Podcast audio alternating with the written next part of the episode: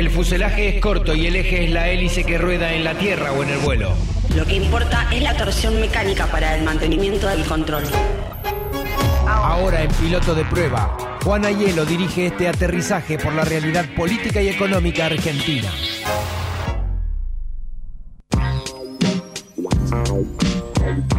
Juan, muy buenos días, ¿cómo estás?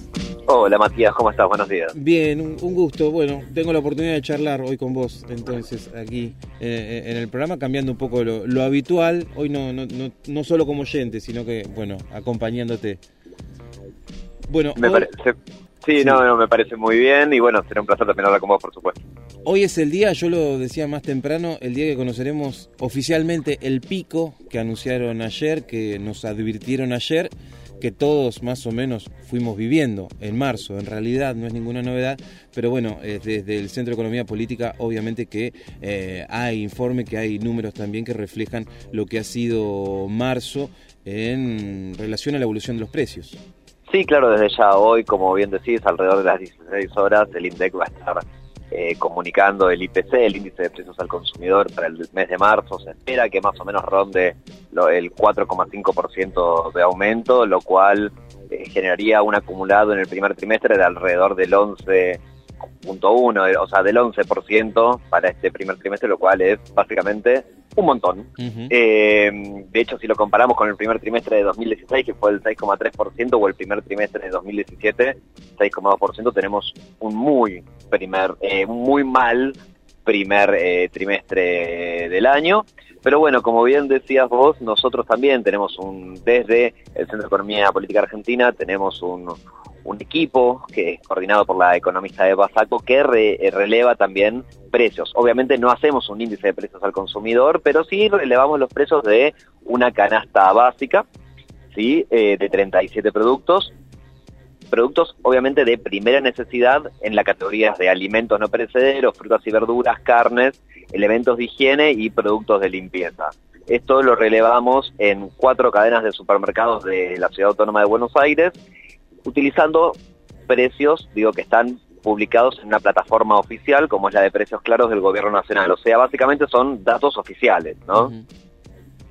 Sí, eh, ¿cuál es eh, lo, lo más llamativo, lo más que, este, lo más notorio justamente en este relevamiento? Sí, mira, el informe la verdad es muy completo, está muy bueno, pueden acceder a él, obviamente, en la web de- del CEPA, del Centro de Economía Política Argentina, pero me, me quiero detener en algunos, en algunos productos en particular y, en, y mira, a ver, el, el informe está estructurado con eh, cuadros con 10 productos. Entonces Ujú. yo lo que proponía para, para esta salida es ver los podios de esos Sí. cuatro, de esos, de esas categorías, particularmente los primeros tres lugares, ¿sí? Eh, arranquemos por alimentos. ¿Qué pasó en marzo de 2019? Sí. Eh, en el podio tenemos en el primer lugar al pollo entero con menudo, que pasó de tener un precio de 62,57 a 84,90, un 35,7%, Mm. una variación muy alta. Le sigue el tomate redondo por kilogramo, en- con una variación del 22%, y por último la leche entera, digo, alimento esencial Sí. para cualquier familia, un 15,37% de aumento. Ese es el podio, lo que tiene que ver respecto de la variación de precios, insisto, en Ciudad Autónoma de Buenos Aires, en cuatro principales supermercados de distintas zonas, eh, durante el mes de marzo. Sí. Cuando nos vamos a la variación acumulada, digo, seguimos dentro de la categoría alimentos, pero nos vamos al acumulado, ¿no? ¿Qué pasa desde el 2015, eh, desde octubre de 2015 hasta el 31 de marzo del 2019? El primer lugar del podio lo ocupa el chorizo parrillero, eh, con una variación del 663% en este periodo de tiempo. Eh, digo, con lo importante también de que es no solo desde la cuestión alimenticia, sino desde el factor cultural, poder Sí, comerse un asado, ¿no? En familia. Sí. Ya El el, segundo- montón se queda con la categoría montón para hablar de inflación y la variación en este sentido se queda cortísima, ¿no? Totalmente. En segundo lugar tenemos un elemento que es indispensable en cualquier cocina, que es el aceite de girasol, básico para eh, tanto para condimentar como para más que nada como para cocinar, ¿no? Con un aumento. Siempre el aceite es un producto conflictivo, digamos, en, en estos términos, tanto en el aumento de precios como por supuesto en su escasez. Eh, tenemos una variación del 463% desde octubre de 2015 hasta marzo del 19 y en tercer lugar la lechuga eh, eh, con una variación del 413%.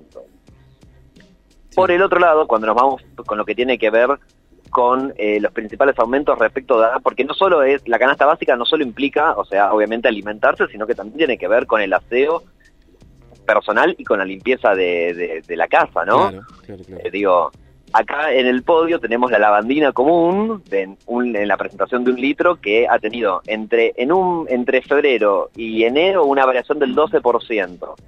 La pasta dental en la presentación común de 90 gramos eh, una variación del 11% y el detergente común a la hora de lavar los platos una variación del 9.5%. Pero cuando nos vamos al acumulado, digo, cuando empezamos a ver qué es lo que pasó desde octubre hasta febrero de 2019, en primer lugar pica hacia adelante el jabón de tocador, con una variación del 454%, el papel higiénico con una variación del 436%, y la pasta dental con una variación del 346%. Todos aumentos que realmente son alarmantes y más cuando los comparamos, ¿no? con las subidas de, los salarios. Creo que ahí es el punto más importante de comparación.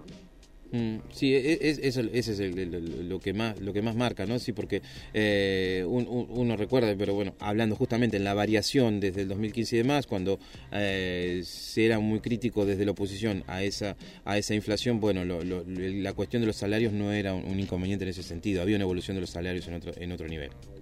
Sí, totalmente. Digo, yo creo que eh, la, diferencia más básica de los procesos del proceso inflacionario actual que estamos viviendo respecto del proceso inflacionario que, también se, a partir de la etapa más o menos del año 2009, 2010 empezó a acelerarse en el gobierno anterior, creo que es esto, creo que el punto eh, de, comparación más fuerte es qué pasa con los salarios respecto a esos niveles de inflacionarios, donde en un, esquema los salarios, bien o mal, con retrasos, a veces quedan un poco más atrás, a veces un poco más adelante, pero iban acompañando esa evolución de los precios, eh, versus eh, lo que está sucediendo ahora donde los salarios realmente son los que pierden. Con esto no estoy diciendo que la inflación desde ya es, es, es un fenómeno macroeconómico que hay que combatir y que hay que tratar de, de, de, domar, por así decirlo, en algún sentido, pero creo que lo que pasa con los salarios es muy importante, ¿no? Y en este caso, claramente, o por lo menos desde eh, la asunción de la Alianza Cambiemos al Gobierno Nacional, los salarios son los que vienen perdiendo respecto del aumento de los precios. Y cuando lo planteamos esto en términos de una canasta básica alimentaria, ahora sí solamente no tenemos una canasta básica alimentaria, o sea, lo que necesita una familia tipo, compuesta por eh, una pareja, hombre-mujer, eh, y dos hijos menores, y hago la distinción hombre-mujer porque también esto implica un consumo calórico distinto, ¿no? digo, hay un, en marzo de 2019 la canasta básica, según el reglamento, insisto, de, nuestro equipo de precios es de 12.575 pesos, que implica solamente en un mes respecto a febrero de 2019 un aumento del 6,1%. Y en términos interanuales respecto a febrero de 2018 un aumento del 76,2%. Sí, es, es impactante. los porcentajes, estaban, seguía, seguía repasando con la mirada eh, los cambios que nos, nos contabas, los cambios que, ibas planteando, sí, realmente es impactante. Eh, hay cierto, con lo que se vaya a presentar hoy, bueno, vos decías algo un poco más del 4%, que hay, hay un consenso en que va a ser eso los números. Es llamativo también la nueva promesa, el renovar la promesa con respecto a que a partir de acá eh, va a haber un proceso inverso. ¿Hay algún elemento como para poder fundamentar esto por parte del gobierno?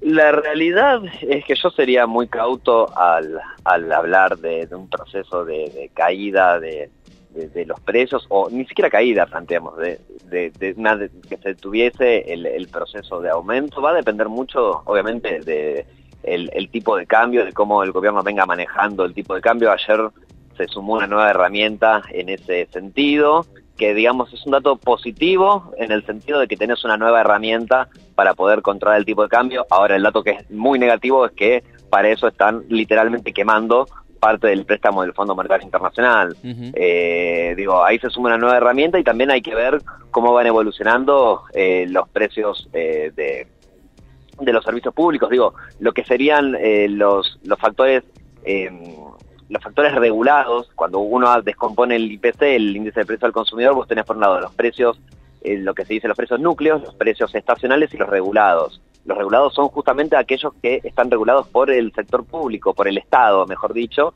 que tiene la potestad de modificarlos o no, eh, principalmente transporte, tarifas de servicios públicos, y generalmente en los últimos IPC el, que viene, digamos, aquel que viene arrastrando el resto de los precios son en parte los regulados. Entonces digo, también hay casi una doble vara por parte del gobierno. Por un lado te dice que quiere combatir la inflación, pero por otro lado, aquellos precios que están bajo su órbita de dominio son los que más rápido crecen indudablemente. Eh, bueno, hablabas de esta nueva mecánica de venta de dólares, esta nueva herramienta. Podríamos hablar un poquitito entonces de, qué, de qué implica, en qué consiste esta venta también, ¿no? De este de esta autorización que salió en algún momento por parte del Fondo Monetario para quemar, como lo decías muy, muy, claro, ¿no? Eh, los dólares también. Sí, la realidad es lo siguiente, digo, en, para este año 2019 al gobierno le sobran dólares respecto a sus compromisos y le faltan pesos. ¿Por qué le faltan pesos? Obviamente porque necesita fondear el tesoro, digo, necesita fondear todo lo que son los gastos del Estado y eh, no puede, eh, digamos, por parte del acuerdo del Fondo Monetario Internacional, digo, el Banco Central no puede financiar al Tesoro, ¿sí?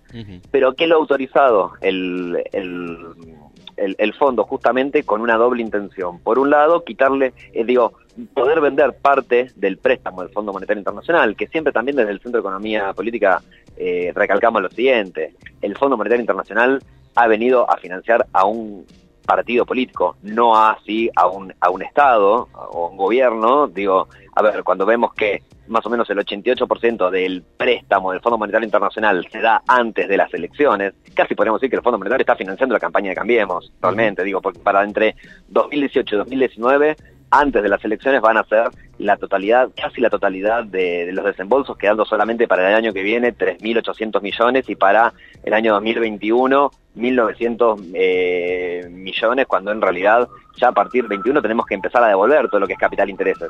Pero recapitulando un poquito, el Fondo Monetario, con el límite de 9.600 millones de dólares, ha autorizado al, al gobierno que utilice, digo, esos dólares entran al tesoro. A veces es medio complicado, pero hay que distinguir el Banco Central del Tesoro. Digo, el Banco Central es la autoridad monetaria, el Fondo eh, Monetario Internacional, el préstamo va hacia las arcas del Tesoro.